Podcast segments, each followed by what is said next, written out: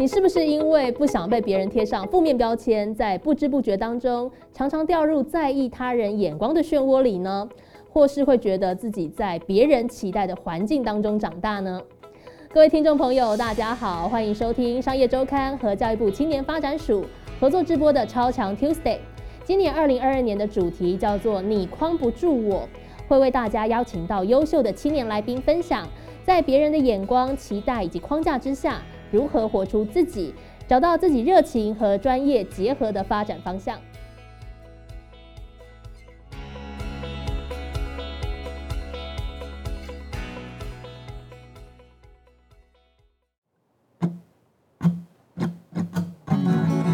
张泽瑞，没有什么对不对，不是大家所说的那种累赘。我住在花莲，身上没有半毛钱，只有原住民陪我，我喝酒聊天。我从小到大只有阿公阿妈陪我长大，阿妈是天使，阿公是恶魔，只会把我打，会把我骂，还像电视一样拿菜刀追。我还记得小时候住爸爸的脸孔，因为他爱喝酒，酒到处都随便走，有时。水路口，又是水庙口，又是水在自家门口。我阿公真的是恶魔，不说家你不会懂。半夜叫醒我不理他，就把门打破。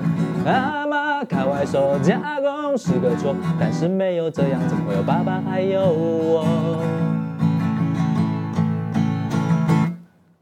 世上只有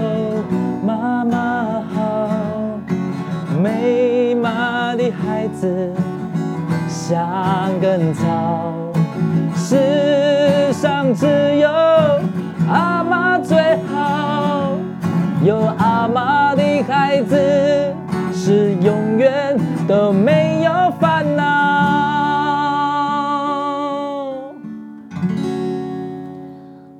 教育部青年发展署的超强 Tuesday，我是微微。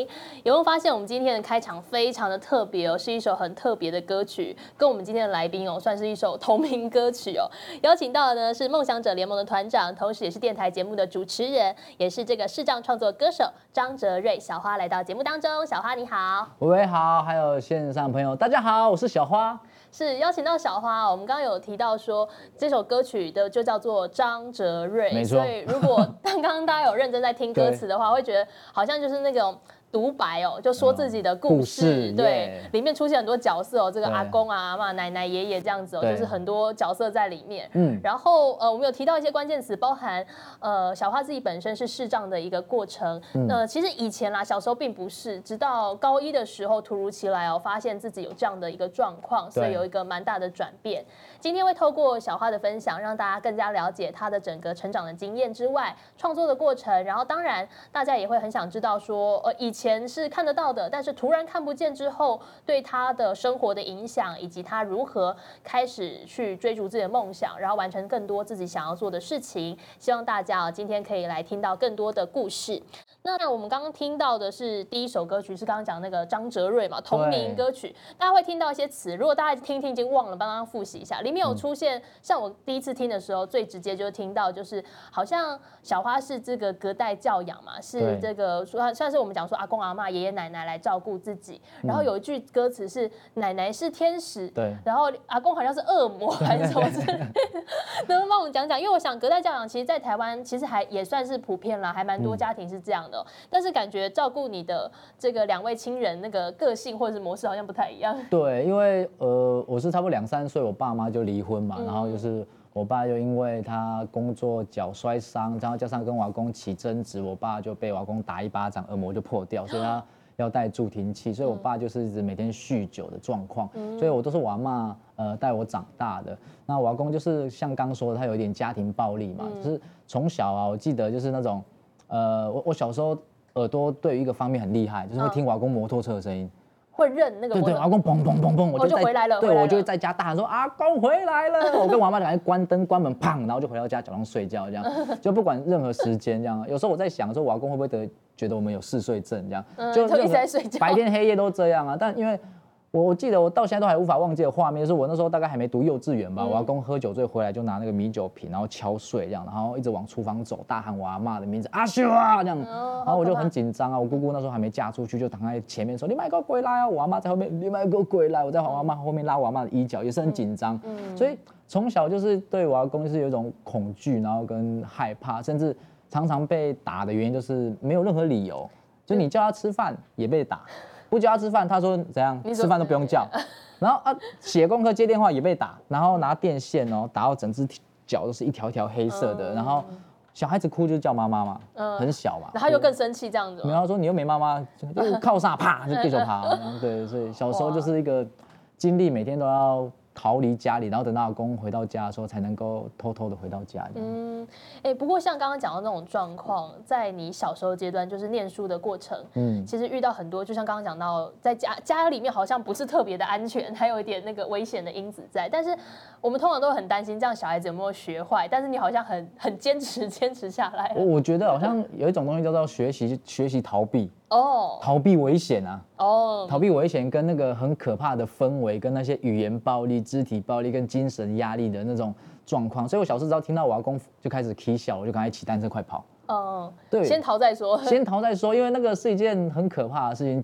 即即使我现在长大了，嗯，我听到有人在吵架，我心跳会很快，就会有点觉得好像要有点紧张，感觉要逃 逃离，就好像你会被抽离到小时候的那个状态，那是一件很可怕的事情，这样。我觉得真的在生活的过程当中，成长过程当中，会有很多我们没有办法抗力的，就我没有办法抵抗的。就像我们没办法选择自己在哪样的家庭，或者是我没办法选择我的父母、我的阿公阿妈是谁嘛？对。就像其实回过头来讲到说，再大一点到高中时期的时候，我们刚刚简单提到说，小花是在高一的时候就开始有一些转变，就是原本从看得到，然后变成完全看不到的这个状态。这也可以说是我们没有办法抵抗的一个情况。当时是一个。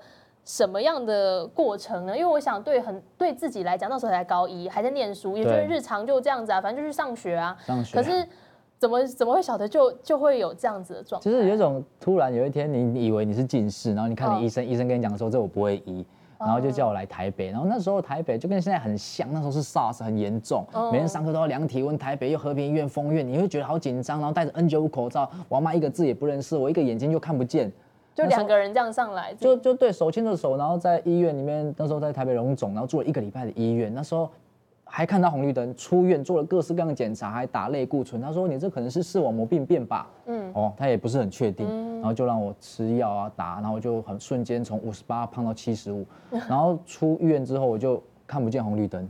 我就很紧张啊，又每天都要吃药，然后又继续看医生，又回花莲继续看，看完医生之后又打一个针，然后试试看，打完针之后发高烧过敏，我当时还以为我得 SARS，我还想在家里准备写遗书。你心想说，好像因为那时候疫情很严重啦，就感觉很糟糕，你就很害怕，想说人生不要闹了，怎么会这样？不就只是一个小病吗？就搞到后来打了这个针过敏之后，躺在床上十几分钟，一睁开眼睛，整个世界都变了。我一开始都还没有发现我没有颜色了。我直到我去便利商店，我就靠着记忆，然后去那边，然后拿了一罐我那时候常喝的绿茶，就那个店员跟我讲说：“你现在都改喝红茶哦。”哦，你很，你知道那很甜，你知道？其实自己分不太出来，然后人家说：“哎，你怎么改喝别的？”我才觉得对我才觉得原来我分不出来颜色了，什么颜色我都不知道什么颜色，然后。开始就每天躲在房间里面，然后只只只愿意听电台，然后眼睛闭着，就觉得哇，这跟以前一样，我就好好在这房间里面生活就好了。除了要去看医生，除了学校一定要我去学校的时候，不然我都在房间里面不出来。嗯，其实那个过程很很困难的，就像刚刚讲到，因为那时候是 SARS 的期间嘛，然后去医院求诊，并且就是跟阿妈一起，然后刚刚讲到说去台北之后。通常我们都是希望可以得到一些解答啦，结果发现去了之后好像又又没有效果，好像还更糟更糟糕。解答，他说视网膜病变，然后后来我又点药水，然后眼压又高，又说我青光眼，后来打那个针过敏之后，他说我视神经萎缩啊。恭喜你找到了，你叫视神经萎缩，就有一种好像被安随便安了一个，然后说为什么会，我们不知道，然后也没有办法去去挽救的那种感觉，就是有点可怕。那时候中医每天扎针，全身扎六十几针，最可怕扎眼球下面，把眼球往上推，这样扎进去，啊都好了，也也没有效，然后就还去求神问佛，你知道吗？就来来请神明这一盖什么的。我那时候脑子就是那种什么台湾奇案有没有？我是 哎呀，可能我怎么样了？我就哎那时候就很无力，就每天只能关在房间里面这样。哎，不过我觉得那心情是很复杂的吧，就是还没有找到确切的原因，然后可能还会保持着希望，然后或者是到最后可能就是啊，确定是这样子的那个过程，心情的转换，就像刚刚讲的，就是单纯逃避嘛，就说你说就在家里面房间里面。对，我觉得最大的一个从身体愿意走出来，心里却还没有办法接受的一个关键点，是因为呃我要继续读书是一定，而是因为我的阿妈，嗯，她。有一天就问我说：“你要不要去外面散步？”我那时候很容易生气，就是会骂我阿妈说：“你不要乱动我东西，我找不到。”然后我阿妈就说：“哦，那就坑下，就放那边而已。”她问我要不要去散步，我说：“我看我我也不好动，我会我会跌倒，我很生气。”我妈说：“没啊，我也给你看呢。”我就记得那个时候那个晚上傍晚，然后我阿妈就那个都是皮皱皱的手，然后牵着我的手，然后就在巷子来回的走，这样，我就印象很深刻。我就跟我自己讲说。我不能只是继续在房间的，我应该要好好的走出来，去面对自己。即使自己心里是很害怕的，也应该要愿意走出来。不然他年纪很大，虽然他从来没有在我面前哭过，但我相信他一定是比我更难过这样。嗯，是。所以其实，在那时候是求学阶段嘛，高一，然后之后就决定要去台中念特比较特别的学校，启明学校，启明的学校。然后那时候等于说要重念一次高一，可是这个转换又要离乡背景，哎，就是阿妈也不能去，阿妈得在花莲待。对。然后你你要自己就等于说完全住宿嘛，然后在那之前应该就是都住家里吧，这应该算是你第一次真的离开家 乡要。那时候心里紧张吗？或是阿妈那时候是觉得说，哎呀，就是。反正不放心也得放心。他觉得要一开始我不想去，因为我觉得我要保护我阿妈，因为我阿妈会被我老公欺负。嗯。但我姑姑跟我讲说，你觉得是你保护阿妈，还是阿妈保护你？想想想想，好像是。好像我错了这样。对，然后我就去了，我去了。那时候其实去了反而是一件好事，发现世界上其实有很多人跟我一样，甚至比我更差。嗯。突然好像接受了很多事情，甚至你会觉得，原来眼睛看不见的人可以在路上、在学校里面跑。甚至可以骑着斜力车，他是完全看不见的人，他学校寥落指掌，嗯，你就觉得哇好厉害哦，他可以用脸看事情，他可以经过你，你以为你比他好一点，你有点光，你带着他走路，在学校里面好像感情很好，但是他用他的脸跟你讲说旁边有一台车，哎，我就想说什么啊，真的是特异功能学校哦，把 你的钱掉地上，你够 call lucky 啊，我就一捡，他真的是五块，就觉得大家都有自己生存的方法，就是就一种特异功能的概念，就觉得哇好棒啊，原来。原来其实当人家常说嘛，关了一扇门，后面给你开扇窗，就那种状况，就觉得哇，原来其实自己可以好好用自己的感官，然后改变自己的生活方式，重新学习该怎么样生活。嗯，所以那三年的期间，就是不管是对学业的学习，然后另外一个很重要就是说去习惯自己这样的一个。全新的模式，要嗯，你自己心态调整好，是真的去学校之后才比较 OK 吗？去的时候调整觉得好像很好，进大学又是另外一回事。因为大学就没有在这样子的学校念。对啊，然后你一开始去真的是连刷牙都在学习，每天挤，然后一拿起来牙膏怎么掉，再挤再挤，很快一条就没。后来我觉得不太对，我就直接挤到嘴巴里面，知道吗？最快，反正都自己用而已。就是你在里面一直寻找很多方式。很快的，你觉得这三年你学到了，你有点自信心了，但是一到大学，整个是被摧毁的。嗯，因为整个系上是学校，你可以数得出来有几个视障者，甚至可能就一个系上就是只有你。嗯，所以那个状况是，你要整个，你会觉得你好像寄生虫，任何事情都需要靠别人。哦，你要吃饭，你会懒得麻烦别人，你就会拿着盘子到学生餐厅，跟你吃一样的就好。嗯，看不见之后不挑食了。嗯，你就觉得哦都可以，然后好像也没什么选择的那种感觉。所以就是去选择权是一件非常可怕的事情，就到哪里，呃。你想喝什么？你你好，跟你一样，就点一样的，我们就点一样的。对，就渐渐的就会觉得说，好吧，反正就这样，因为至少减低别人的麻烦，然后慢慢的在一般的学校这种社会里面去学习该如何生存。那时候其实整个整个来说啊，我从看不见到。内心跟身体完全走出来，花了七年的时间。嗯，其实我觉得那真的是一个很辛苦的过程。虽然我们现在是已经过了很久了，嗯，但是我觉得都有一些自己要克服的地方。但回过头来讲，就是我们一开始是为了要可以自己好好生活、好好生存下去，所以做了很多适应跟调整。那回到我们讲说，假设我们今天是。高一这个时期或高中、大学时期，其实我们会对于未来会有很多想象。例如说，我想做什么，我想要以后做什么工作，或者我要学什么东西，都会有这种想象。可是视障的状况，我想这确实会很影响你自己对自己未来的那个想法，就可能会我我揣测，也许会更多的局限吧。一定啊！你那时候有什么样的变化吗？对自己未来想？其实我我小时候是一个盲从，就是别人觉得什么好就什么好。很多人去做就觉得我一起来做。亲戚人说，哎，去当兵哦，当兵好好，OK，当兵，哎，写作文就写要当兵。然后等到高中，大家说，哎，资资讯资讯好，电子新贵好去，然后结果。也不是自己喜欢的，然后一直到看不见之后，才认真思考自己能做什么，喜欢什么，然后发发现看不见的人大部分都在做按摩，不是做按摩就是在做按摩的路上，不然就是没有工作。嗯，然后再早期一点的还会学算命，或是卖那个 Kobe 的录音带。哦，对，那很早期，那个可能现在都是六七十岁的人，但是现但是现在就，我当时会觉得，为什么市场人这么压抑？就好像只有这几个选项。为什么社会要对于看不见的人就觉得？你赶快去学按摩啦，以后你才可以养活自己。可是对于我来说，我就觉得按摩没有错，嗯，任何工作都没有高低之分。但为何我们只能被安排做这件事情？我会觉得很很像你你出生了，如果你是看不见，你就被一个一一个绳索一个一个枷锁捆在那边，你要学按摩，不然你可能以后不能不能吃饭哦，要赶快学哦。这种概念对我来说，觉得很很很很可怕。嗯，所以我就尽量能够去学习更多。呃，我们能做的事情，或是我们有这方面的能力，能够去学习。我我学跳舞，嗯，我们去比赛去拿冠军，嗯，我我学唱歌，嗯，我学表演，我学主持，我去主持电台，嗯，我想能做的都做，甚至还去演舞台剧，就想说看不见可以可以透过练习，然后去克服啊。为何难道看不见你就只能怎么样？就好像很多人来。当当时我们在启明学校上课，中午会有人来参访，就会看到我们吃饭，就哇好厉害，会吃饭呢，拿筷子，我说天哪，然后看到对，你会你会觉得很奇怪吧？我们就好像动物园里面的动物，然后看到我们在，然后或者是看到拿筷子，然后吃到嘴巴，厉害，不会弄到鼻孔，强，天哪，好奇怪，这些人好怪，举国欢腾放鞭炮，不是啊？你就觉得很奇怪，为什么会这样？就是大家因为不了解而对我们产生了很多幻想哦，就是因为其实。任何人都这样嘛？我不了解你，我就想象你是怎么样的样子。我们了不了解视障的，不了解坐轮椅的，不了解听障，不了解其他障碍类别的人，我们就会开始幻想。嗯，其实那些都是你们幻想出来的。我们可以用手机啊，我刚来就是要用手机嘛。嗯，我用电脑啊，对不对？我们可以做很多事情。对。其实我觉得，当然障碍的一个情况，它确实会影响某种生活的模式，那你就会想办法去改变嘛。但我觉得从刚刚小花的分享，大家会发现，呃，不同障碍别的，或者是刚刚讲到单纯讲视障，其实大家都会有一些。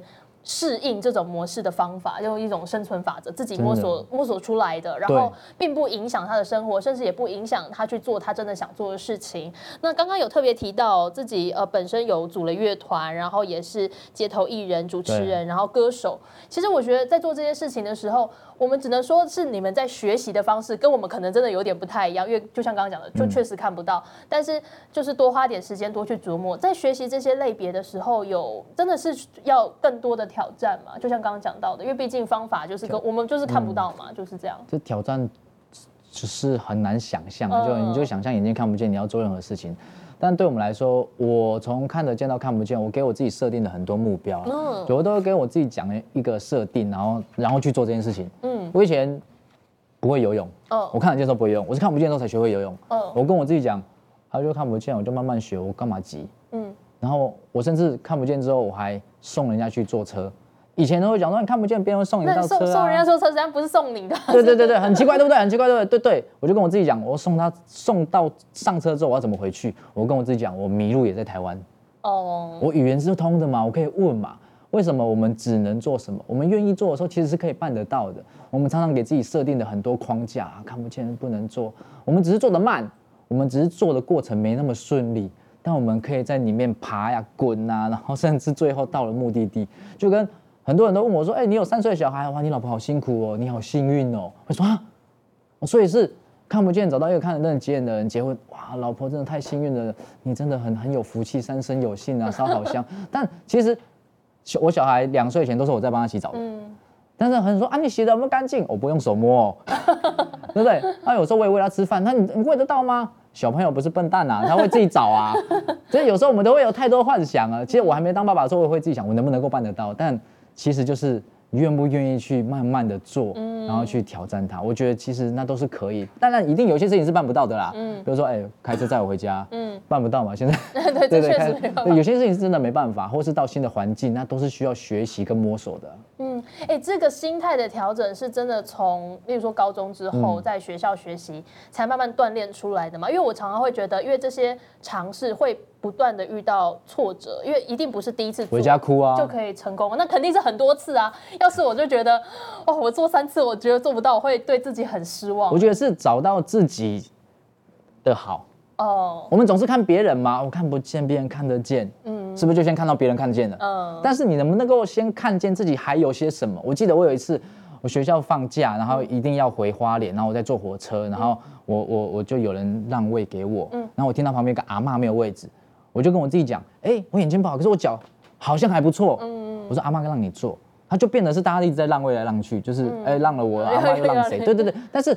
我就发现了，我看见了我的好，我的脚是好的，我的手是好的，但我眼睛看不见，我可以让他坐位置。嗯，所以我们常常都会有一个状况，就是只看见自己不好的，然后总觉得哇，我怎么会这样？但是我们自己很多有好的地方啊，我可能我我我按摩按的不错嘛，对不对？你看我我的脚也不错，我还能跑，还能跳，我可以帮别人提东西。嗯，对，其实你再换另一个角度的时候，你会发现，其实你有很多好的地方，你还能用的地方，那些用的。别人不一定能用，嗯，对不对？那你就可以，我们看不见，我们可以听别人讲话啊，嗯，别人很生气，他老板对他不好，你就听他讲老板对他不好，一起骂他老板之类的，反正骂他也不会养嘛，对，反正我们就听，我们可以成为一个很好的倾听者，就是发现自己的好，进而再去建立自己的自信心。虽然我每次遇到困难，我回家都哭，嗯，然后觉得哇自己不行，但是过程很痛苦啊，问路啊，然后找路人家不理我啊，甚至坐电车人家说你跟我讲地走就找到，然后一直到。后来我终于回到平安的回到家，我就跟我自己讲，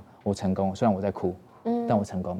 对，这也是有我们的那个观众朋友提问哦，说，哎，小花从小就喜欢唱歌吗？从小没有啊，我小时候是音痴，所以是之后自己慢慢自己自学。我是看不见进启明学校之后，发现那边的人每个人都会一个乐器，很扯。他的才艺比你还多，下课就萨克斯风啊、邦迪呀、长笛啊，各种的，你就会觉得哇，什么东西啊，大家太厉害了吧！我，但是我第一个学的乐器是大提琴，哦，这，对对，嗯嗯啊，然后之后后来才才才，我刚刚的声音怎么像二胡？反正后来我到高三，因为升学压力比较大，我才去学吉他，就是嘶吼一下。啊，到大学吉他社，到后来加入中中华民国身心障碍者艺文推广协会的培训，然后开始。因为大学开始写歌，张哲文那首歌就是在大学的时候写的，所以才说啊，那我就练，但是常被人家笑。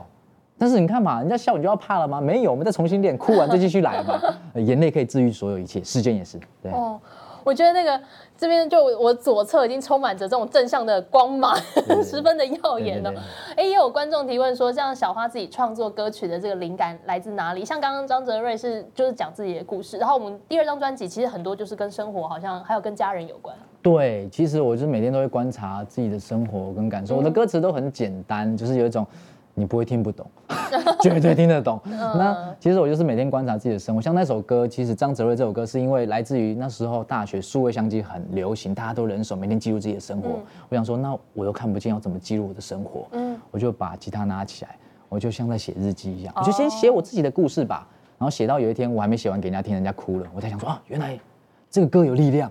嗯，然后我可以，然后我才开始努力的。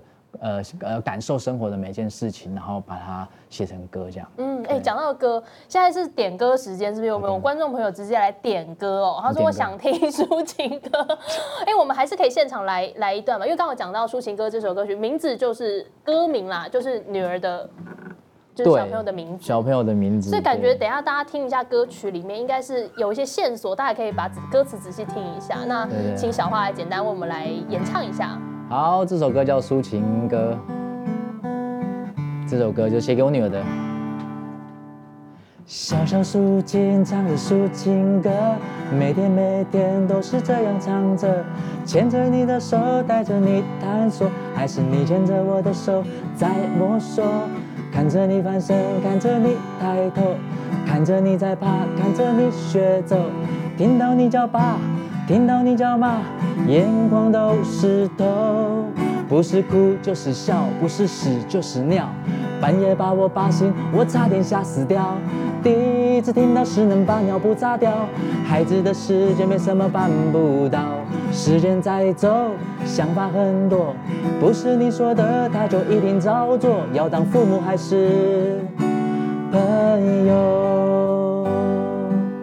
小小笑，你的眼睛正在笑，哭哭哭哭到我心儿碎了，叫叫叫，听到你大哭大笑，幸福的围绕是抒情爱的曲调。哇唱一段。哎，哎，大家听那个歌词里面，真的有很多画面跟想象。虽然我们说真的在创作的过程，当然就像讲的看不到是一个事实，但是单纯从歌词当中，就像里面讲到笑啊、哭啊，我觉得每个人脑中都会有一个画面，小朋友很可爱的样子。对，那也有这个观众提问哦，说创作的过程当中有遇到什么样的困难吗？我觉得创作的过程当中困难就是 你你你想要把它变得更好的一种你自己对自己的要求啊、嗯，然后我觉得很多人都会觉得哇写歌词好难哦，哇什么很难，我就觉得其实它就是由由心而发的一个概念。嗯。嗯，呃，歌词没什么好比较，就好像我写过一首歌叫做《是你给的》，歌词的副歌叫做“只要轻轻闭上眼睛，我就可以看见你，是你给的一分又一秒，只是好的坏的永远忘不掉。”嗯就是你就想他的歌词是很简单，但对我来说，从我看不见那一刻起，我就是好像只有闭上眼睛才可以看到那个那清晰的画面。嗯所以其实写歌就是有时候时间不够而已啦。你说最大的困难，因为要照顾小孩，就每次我想写歌的时候，爸爸爸爸，还有都开始弄我这样哈，然后就觉得时间不太够。不然其实我觉得写歌是很很好的一个沉淀生活，然后把你观察的事情放进去。就像我脸书之前，呃，到到那个呃平林，嗯，呃那边去呃开个座谈会，因为我是呃呃行政院青年咨询委员嘛，然后到那边，然后开完之后我回去就哇很有感触，我觉得那边遇到的困难，我就在我脸书上啊写一写之后就放上去，我就觉得哇，我觉得蛮蛮蛮有感觉的。所以其实时间不够而已，如果够的话，我觉得可以把很多生活的东西，然后转换成歌曲这样。嗯，哎，那想要问问看小花，就是有没有想要对二十岁的自己说的话？呃，二十岁的自己其实是在读大学的时候，然后那时候是读应用日语学系。对，那我觉得那时候自己有有一个很可惜的一件事情，因为那时候在台湾有被日本就是判定是未开发国家，就那个时期啊，哦那个对于视障者可以去日本学习，嗯。按摩、针灸，嗯。他，有一个呃名额，嗯嗯，当时其实自己有知道这个讯息，其实是想去的，嗯。但因为老师的建议跟自己的一些顾虑，然后就觉得到人生地不熟，语言并不是还在学习，并不是那么，并不是母语嘛。嗯。所以如果今天可以回到那个时候跟自己讲的话，我会觉得说，有些事情就先去做了吧。哦，不要再踌躇了。对，因为你你考虑了这么多，你没去做，那就等于只是屁，因为你只是想象而已。嗯 但你去做了，做不好，那是你有经验了。嗯所以我觉得很多事情，我们都如果只停留在自摸里打算、嗯想，有没有？趁机讲一下日语。对，但是你就只能只是想，你却无法得到里面过程的经验。即使失败啊，但是那是经验啊。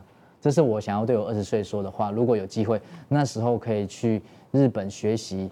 呃，这些按摩、针灸，甚至把语言学得更好的机会的话，为何那时候不去？所以我希望那时候自己可以直接就去做那个决定。嗯，是。哎，其实小花刚刚有讲到说自己现在有做好多不同的这个身份嘛，嗯就像歌手、唱歌，然后也是讲师，然后或者是有很多不一样的挑战。